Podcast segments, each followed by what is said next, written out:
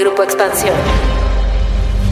¿De qué vivió Andrés Manuel López Obrador durante los 12 años que se dedicó a formar el movimiento que lo llevó finalmente a la presidencia? ¿Cómo financió sus constantes recorridos por todos los municipios del país? Estas son las preguntas centrales del libro El Rey del Cash, donde la autora Elena Chávez intenta responder a través de su testimonio como periodista, funcionaria y pareja de uno de los hombres más cercanos al presidente, César Yáñez. ¿Por qué escribo este libro ahora? Pues simplemente porque el presidente se alejó de esos mantras que nos metió a todos los mexicanos de no robar, no traicionar, no engañar. Hizo todo lo contrario, sí robó, sí engañó y sí traicionó a los mexicanos. Días antes de llegar a las librerías o a los dispositivos electrónicos, el libro causó mucha expectativa por estar centrado en el presidente y su círculo cercano y la supuesta estructura financiera que pusieron en marcha para hacer llegar recursos a López Obrador. Un tema muy atractivo para partidarios adversarios de la actual administración. Ya con el libro en circulación, los comentarios sobre su contenido se han dividido. Una parte critica el hecho de que la autora no muestre ninguna prueba de sus dichos. Otra considera que las anécdotas y el testimonio son una muy buena base sobre la que se debe investigar. Y mientras eso sucede, los protagonistas del libro han minimizado su aparición. Pero, ¿cuál es el fondo y alcance de la información? ¿Cuáles son las reacciones que está teniendo esta publicación? ¿Qué consecuencias podemos esperar de esto? Vamos a platicar hoy en Política y otros datos. Política. Política. Y otros datos. Un podcast de Grupo Expansión. Política y otros datos.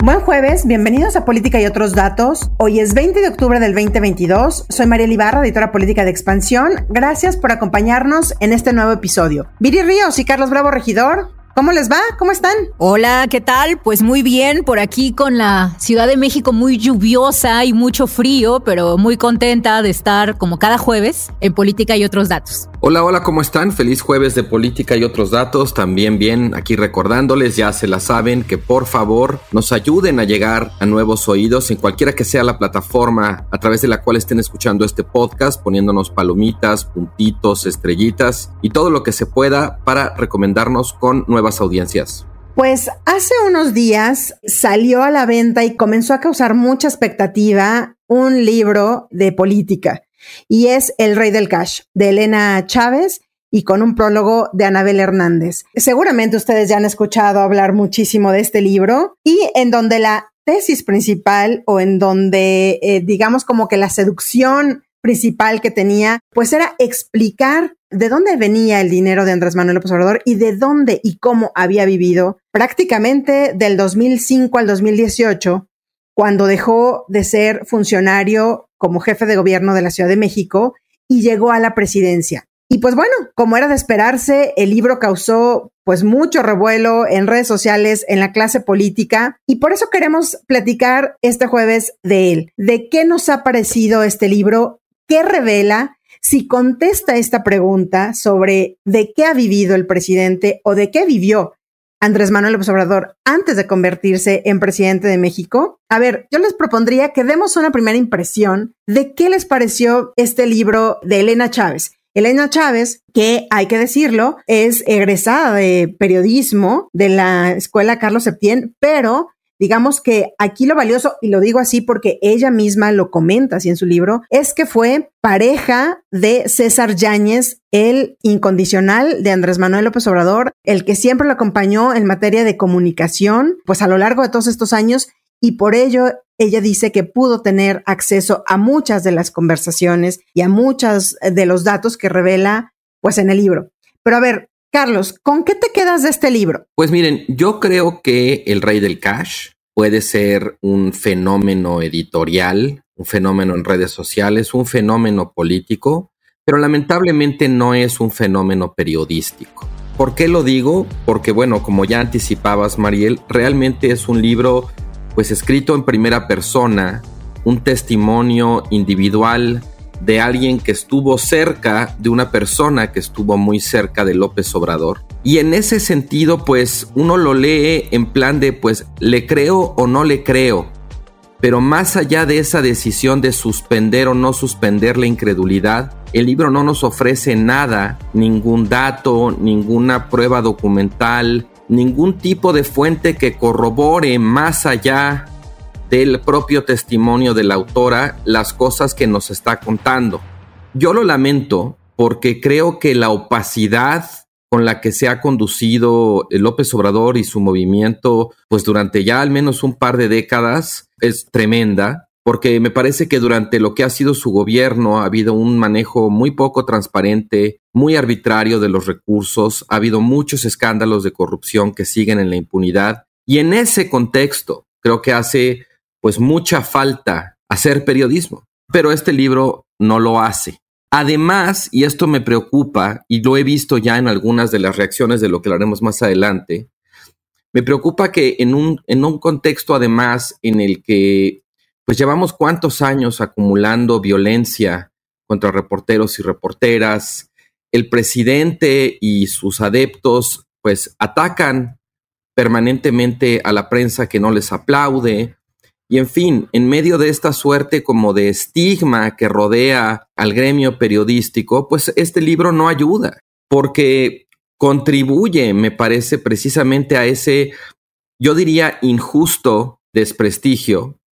No injusto porque no haya gente que lo merezca, sino porque me parece injusto cuán generalizado está. Y creo que tampoco ayuda a subirle la vara de la exigencia a los poderes públicos en la medida en que es muy susceptible de ser descartado como el testimonio de una persona despechada contra una expareja. Incluso si fueran ciertas las cosas que nos dice, número uno, no nos ofrece nada que corrobore esa veracidad.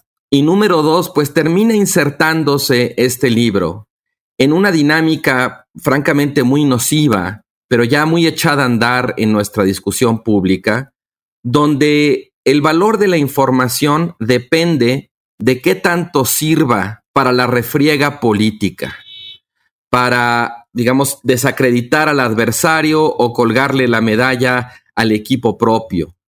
Cuando el valor de la información pues realmente está en su veracidad, en su capacidad de iluminar la realidad, como tú decías, Mariel, en su capacidad de aportar un hallazgo. Y en ese sentido, pues creo que hay mucho ruido, pero pocas nueces con este libro. Una reseña muy dura, Carlos, sobre el libro, pero yo le preguntaría a Viri, Viri, ¿tú con qué te quedas del libro? ¿Compartes esto que dice Carlos de que realmente se quedará ahí sin probar nada? Que creo que eso es, es cierto, no aporta pruebas, pero ¿qué te parece como una crónica, como un testimonio de lo vivido al interior pues de este movimiento. Claro, Mariel, pues creo que concuerdo mucho con Carlos porque me parece que este testimonio no es un estudio periodístico, no es material que tenga pues verdadero sustento, no hay evidencia de lo que se muestra ahí y además proviene de una voz que aparentemente pudiera tener un conflicto emocional, pues al ser la, la ex esposa de uno de los más cercanos colaboradores de López Obrador. No solo eso, creo que algo que me sorprendió mucho, y yo creo que a ustedes también les pasó, es que hubo una campaña de difusión realmente impresionante y estratégicamente planeada para hacerle llegar este libro de manera extremadamente rápida a la prensa. A mí me llegó por tres días distintas un PDF de este libro, un día antes de que saliera a la venta. Y yo me preguntaba, bueno, ¿qué hay detrás del hecho de que a mí como columnista, como colaboradora de expansión, pues me esté llegando este libro de Elena por tantas vías. No solo eso, sino el hecho de que Elena, pues a tan solo unos días de haber publicado el libro, ya había sido entrevistada por Reforma en una entrevista muy larga de una hora con Denise Dresser, en donde pues justo aparentemente ya Denise también había leído este libro. Es decir, yo me pregunto, ¿qué hay detrás de un libro que, siendo un testimonio con tan poco sustento, pues de pronto se difunde como fuego, ¿no? Y trata de acaparar todos los espacios de, de opinión. Yo también concuerdo con Carlos en que hay argumentos que se ofrecen y que parecen venir del despecho y que incluso minimizan la fuerza del texto mismo. Por ejemplo, pues se acusa a Beatriz Gutiérrez prácticamente de ser una mala madre, de viajar demasiado, de no cuidar a sus hijos. Se acusa a su ex esposo de ser un macho y de darle a ella el trabajo de revisar los tweets que iba a subir López Obrador antes de que se subieran mientras el esposo veía la tele, ¿no? Se habla mal de la boda reciente de César Yáñez, es decir, una serie de historias que no tienen realmente razón de ser, que no contribuyen con lo que supuestamente el libro revela, que es la presunta existencia de una red de financiamiento ilícito en la que participaron muchos personajes cercanos a López Obrador, sino que simplemente pues impulsa esta serie como de de argumentos que sí pueden interpretarse como que provienen del despecho. Y finalmente algo que también me llamó mucho la atención es la forma en la cual aparentemente se utiliza el dinero. Porque a lo largo del libro tú vas leyendo y te vas dando cuenta de que en efecto López Obrador sí era una persona tremendamente austera que el dinero, pues él no lo estaba utilizando para tener casas, para tener viajes, para tener ningún aspecto suntuoso, sino que probablemente si es que había dinero fluyendo de esta manera ilegal hacia las arcas del partido de López Obrador, pues él no lo estaba utilizando. Y de hecho me hizo recordar, Mariel, te acordarás tú cuando hiciste el reportaje de Pío, me hizo acordarme mucho de lo que tú nos contaste, de cómo lo viste a él, se veía muy humilde en su vestir, en su actuar, en, los espacios en los cuales se movía, ¿no? Y creo que esto nos habla de que habrá que discutirlo, pero no estoy segura de que el libro muestre o, o, provea evidencia de que haya habido un enriquecimiento ilícito por parte de López Obrador. Por el contrario, si acaso lo que se muestra es que López Obrador estaba utilizando ese dinero para construir su movimiento político y la gran pregunta es, ¿por qué se necesita tanto dinero para construir un movimiento político en México? ¿Qué hemos hecho mal que se requiere tanto efectivo para ser exitoso en una campaña electoral? Justamente, ¿no? Ella en alguna parte dice, y creo que lo aclara, ¿no? Y dice, yo no vi que este, parte de este dinero se ocupara en él, en su familia, en sus hijos, en su esposa, ¿no? Ahí no hay forma, pero sí para construir todo el andamiaje y todas las bases que finalmente permitirían llegar a Andrés Manuel López Obrador al poder, que es lo que le obsesiona, ¿no? Pero, a ver, este libro nos ayuda a entender, nos ayuda a poner, digamos, un ojo en esta pregunta que nos hemos hecho siempre mucha gente de qué ha vivido Andrés Manuel López Obrador todo este tiempo. Nos ayuda a darnos unas pistas, ayuda si acaso a poner luz a un problema que ya es viejo y que hemos incluso nosotros también platicado en este espacio sobre el financiamiento paralelo que existe pues en las campañas políticas, en los movimientos que llevan a los candidatos. Cuando una persona quiere y alza la mano para ir tras una candidatura, desde ese momento comienza a trabajar con una operación financiera. ¿Cómo podemos tomar estas cosas que ella platica para echar luz a este problema que hay en México? Yo lo que diría es primero hay que definir bien cuál es el foco de esta discusión. Yo creo que la pregunta no es si López Obrador ha sido o no ha sido austero, porque austero no es sinónimo de honesto. Como decía el martes pasado en mi columna de expansión, se puede ser austero sin ser honesto y se puede ser honesto sin ser austero. Sí, el desvío de recursos es desvío de recursos si es para mí o para otra cosa, ¿no? A eso iba, exactamente. Exactamente, a eso iba. Aquí yo creo que en, este caso particular, el foco no está en el enriquecimiento ilícito, porque el libro ni siquiera se plantea esa posibilidad. El libro de lo que habla es de desvío de recursos.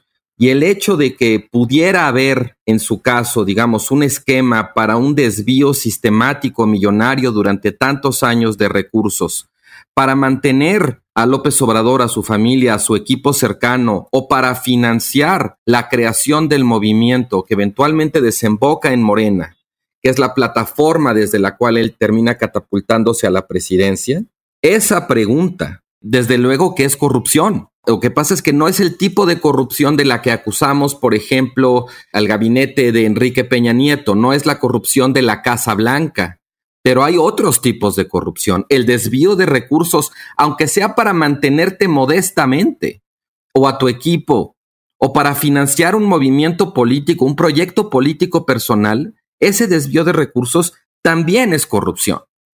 Y creo que aquí, digamos, hay muchas preguntas. Una de ellas es, si te rodeas de corruptos que cometen corruptelas a tu favor, ¿acaso no eres su cómplice? O Si la historia no es como la cuenta el libro, perfectamente posible, entonces ¿cómo fue? Es verdad que el libro no aporta evidencia. En todo caso, lo que hace es ofrecernos de alguna manera como una narrativa, un relato, un marco de interpretación donde podemos insertar muchos, muchísimos casos conocidos a lo largo de los años, videos, audios, eh, resoluciones del Tribunal Electoral, que en cierto sentido nos indican que eso, que es todo ese arreglo de dinero en efectivo por abajo de la mesa, ha ocurrido. Yo diría que esa trama, esa historia, pues sí, requiere ser mucho más y mejor investigada. Yo no me compro la idea de que ya lo sabíamos y este libro viene a corroborarlo, porque este libro no corrobora nada. En todo caso, esos indicios que pareciera haber de la historia que nos viene a contar este libro ya están ahí, han estado ahí muchísimo tiempo. La pregunta ahora es, bueno, entonces, ¿cómo respondemos a la pregunta con la que nos deja este libro? El libro dice, nos cuenta una historia que podrá ser o no ser cierta, la pregunta es, bueno, si no es cierta, entonces, ¿cómo fue? Yo creo que en general, digamos, este es un tema crucial de la política mexicana, el peso del dinero y no solamente en las campañas y en las elecciones. En la política en general, recordemos los escándalos de la reforma energética de Enrique Peña Nieto, donde hay, hay imágenes de dinero en efectivo siendo empaquetado en oficinas del Congreso. Y en general, pues sí, una de las cosas que uno termina preguntándose también es, bueno, ¿y entonces qué hacen todos estos órganos de monitoreo, de control, la auditoría? O sea, ¿realmente no tienen dientes o no hacen bien su trabajo o es insuficiente el personal? ¿Qué está pasando? De ser cierto, digamos, que el dinero corre como agua en las campañas y en la política mexicana. Así es, Carlos, porque tú hablabas, incluso en tu columna de En Expansión lo dices, ¿no? tenemos casos concretos y ya lo decías tú. Se habla de nombres, ¿no? Tenemos los casos de Ahumada, de Carlos Ahumada, de René Bejarano, de Carlos Simas, pues de la propia Delfina Gómez, en donde se ha documentado e incluso el tribunal ha sancionado por estas aportaciones voluntarias que en realidad eran a fuerza que se les hacía a los empleados del municipio de Texcoco cuando ella fue alcaldesa. Entonces los insertas en todo lo que ella te platica y hay algo que huele a verdad, pero no se puede decir así con esa contundencia porque evidentemente, como dicen ustedes, no aporta datos, ¿no? Pero Viri, ¿Tú cómo lo ves? Hemos hablado muchas veces de esto, de que hay muchos datos, muchos focos que nos dicen que tanto en lo electoral como en la política, así se manejan las cosas. El dinero en efectivo es el rey. El desvío de recursos públicos, Mariel, es una práctica habitual y recurrente en México. Y yo creo que eso no lo podemos negar ninguno de los tres que están aquí. Independientemente de este libro, esto es algo que nosotros ya sabíamos y hemos estudiado. El sistema de financiamiento público de los partidos políticos no ha logrado blindar a los partidos y a nuestro sistema político de intereses. ¿De qué tipo de intereses? Bueno, ni del desvío de recursos públicos, ni de las contribuciones ilegales de particulares, ni, y esto es algo todavía más grave, ni del financiamiento del crimen organizado. Entonces, en esta situación, pues lo que tenemos es que es común y es habitual que las campañas cuesten significativamente más de lo que supuestamente el INE les da a los partidos para que gasten, ¿no? Y esto, como dices, Mariel, lo hemos estudiado y lo hemos discutido en este mismo podcast. Yo creo que hay dos cosas aquí importantes que hay que comenzar a discutir y a cambiar. Bueno, de hecho, yo diría tres. La primera es, hay que probablemente cambiar los topes de gastos de campaña establecidos por ley, porque lo que nos muestra la evidencia empírica es que están siendo demasiado bajos. Por ejemplo, actualmente una campaña presidencial se establece en la ley que solamente puede costar 20% de los gastos de campaña de un partido. Entonces, bueno, eso es muy poco, sobre todo cuando estás hablando de partidos pequeños que no tienen la cantidad de financiamiento que tienen partidos como Morena en este caso. Segundo, me parece muy importante también revisar las reglas del financiamiento privado porque parecen estar muy desconectadas de lo que sucede de facto en el territorio. De acuerdo a la ley, los límites de las donaciones privadas son de 33 millones para los simpatizantes de un partido y de 85 millones para sus militantes. Y además se establece que las donaciones individuales no pueden ser superiores a un poquito más de un millón de pesos. Bueno, esto por los mismos datos que hemos conocido tanto en este libro como en otros, pues es evidentemente demasiado poco y muy probablemente un mejor sistema pues permitiría que de manera ordenada y fiscalizable se pudiera tener financiamiento privado. Ahora, ahí quiero acotar que yo creo que el financiamiento privado sí debe limitarse. No puede ser completamente abierto porque entonces se presta la captura por parte de las élites económicas. Pero creo que aún así, digamos que nuestro límite en México está probablemente demasiado bajo. Que justamente será lo que en estos días comenzarán a debatir en el Congreso. La reforma que mandó el presidente Andrés Manuel López Obrador a la Cámara de Diputados en la reforma electoral, justo va para allá, para acotar, ¿no? Este financiamiento a los partidos y que se reduzca, digamos que el financiamiento público, pero pues ya ha habido expertos, como tú mismo ahora lo dices, en donde han levantado la mano y decir aguas, porque esto le puede abrir la puerta a otro tipo de financiamientos, ¿no? Así es. Y un tercero que me parece muy relevante lo que mencionas, Mariel, porque está relacionado con lo que estamos observando en las discusiones actuales en las cámaras, es qué está pasando con las multas. Lo que nosotros observamos es que las multas actuales no están disuadiendo a los partidos políticos para que se alejen del financiamiento ilegal de las campañas.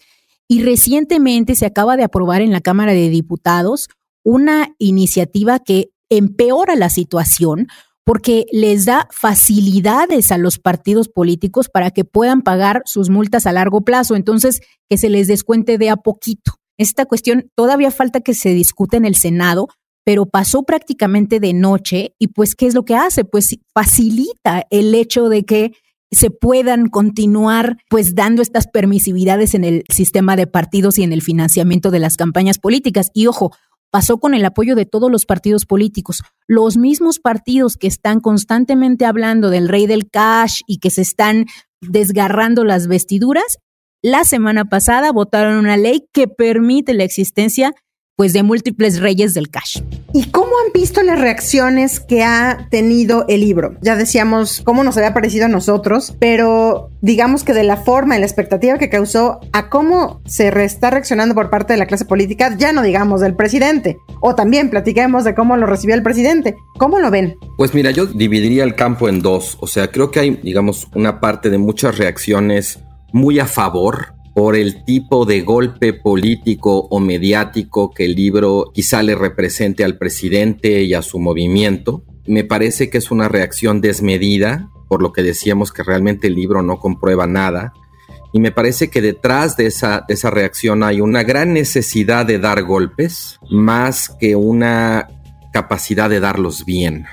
Y por el otro lado, lo que veo, pues también es mucha hipocresía del lado, digamos, de los que no están a favor del libro, porque le piden al libro que sustente su relato con datos, cosa que aparentemente jamás se les ha ocurrido pedirle al presidente, con todas las cosas que dice en la mañanera, con todas las decisiones que toma, con todas las políticas de cancelar, no sé, el aeropuerto, las estancias infantiles, los fideicomisos, por actos de corrupción jamás demostrados. A mí me parece como una tremenda hipocresía ponernos tan rigurosos con la evidencia con quienes están en contra, pero pues no ser congruentes con eso con quienes ellos están a favor. En general, me parece, y con esto digamos terminaría, es que también de alguna manera las reacciones nos indican que estamos de alguna manera metidos en un lodazal de comunicación en términos de que ni siquiera podemos ponernos de acuerdo respecto a qué constituye evidencia, qué podemos, digamos, acordar que sabemos, más allá de que nos guste o no nos guste, más allá de que votemos por unos o por otros. O sea, realmente aquí ya se siente un profundo, un profundo déficit como de base fáctica elemental de la discusión pública. Hay un ambiente tremendo de desinformación alimentado por tirios y troyanos y que finalmente lo único que hace es convertir la vida pública pues en un río revuelto en el que hacen su agosto pues los mejores pescadores, ¿no? Un río revuelto, Viri. ¿Cómo ves el, los personajes? Hablemos un poco de los personajes que tocan. ¿Cómo salen estos personajes que instrumentaron todo este mecanismo para hacerse de recursos, ¿no? Al movimiento, para darle de cursos al movimiento. Y hay otros que quedan muy bien parados, ¿no? ¿Cómo ves en materia de personajes, Viri, al libro, a cómo lo relatan y cómo se pintan también? Bueno, es una excelente pregunta la que haces, Mariel, porque me parece que el libro pues ensucia o habla de prácticamente las corcholatas que actualmente pues tenemos como futuros presidentes, pero es particularmente duro con Marcelo Ebrard. De hecho, a Marcelo Ebrard prácticamente pues se le acusa de ser el principal financiador de la campaña de López Obrador durante el tiempo en el cual él fue eh, jefe de gobierno del Distrito Federal. De hecho, de acuerdo a la autora, la razón por la cual la línea 12 no fue adecuadamente construida y posteriormente, pues incluso una parte, como hemos discutido aquí, se cayó, pues es que los recursos de esa gran obra estaban siendo depositados supuestamente en las arcas del partido de López Obrador para que desde ahí pues se hicieran las distribuciones eh, necesarias para su propia promoción. A Claudia, pues se le acusa de recibir un salario eh, de 50 mil pesos cuando era parte del gabinete legítimo de López Obrador. Recordarán después de que López Obrador se autonombra el presidente legítimo de México durante el sexenio de, Calderón, pero no más que eso. Realmente simplemente se le. Y de haber puesto a su esposo, ¿no? A su, ex esposo, que en todo caso la deja bien parada, ¿no? Sí, exacto. Eso termina siendo un poco un elogio. Entonces, realmente de lo que se le acusa es muchísimo menos de lo que se acusa a, Marcelo.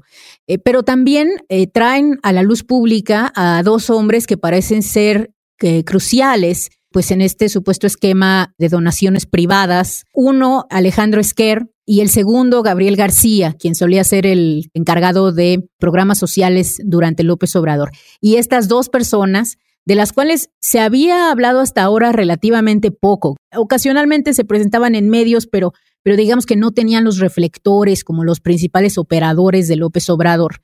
Y lo que nos dice el libro es que pues la participación de estas dos personas tendrá que ser evaluada y tendrá que ser investigada porque parecen ser los autores intelectuales y los operadores del supuesto esquema eh, descrito en el libro. Veremos hacia dónde llevan pues todas estas, para algunos revelaciones, para otros solo anécdotas, relatos de lo que sucedió en este tiempo en el que Andrés Manuel López Obrador pues construyó su figura, construyó su candidatura que finalmente lo llevó al poder eh, en el que está ahora. Como decía Carlos, veremos si esto es, digamos que, el primer escalón para futuras investigaciones periodísticas que lo tomen como muestra de líneas de investigación a seguir, pues justamente para documentar, ahora sí, pues parte de lo que se dice en este libro, aunque yo he visto entrevistas con colaboradores que en algún momento de esta parte eran cercanos a Andrés Manuel Observador que decían, bueno, jamás crean que van a dejar rastro de toda esta operación en efectivo porque justamente está hecha para no dejarlo, ¿no?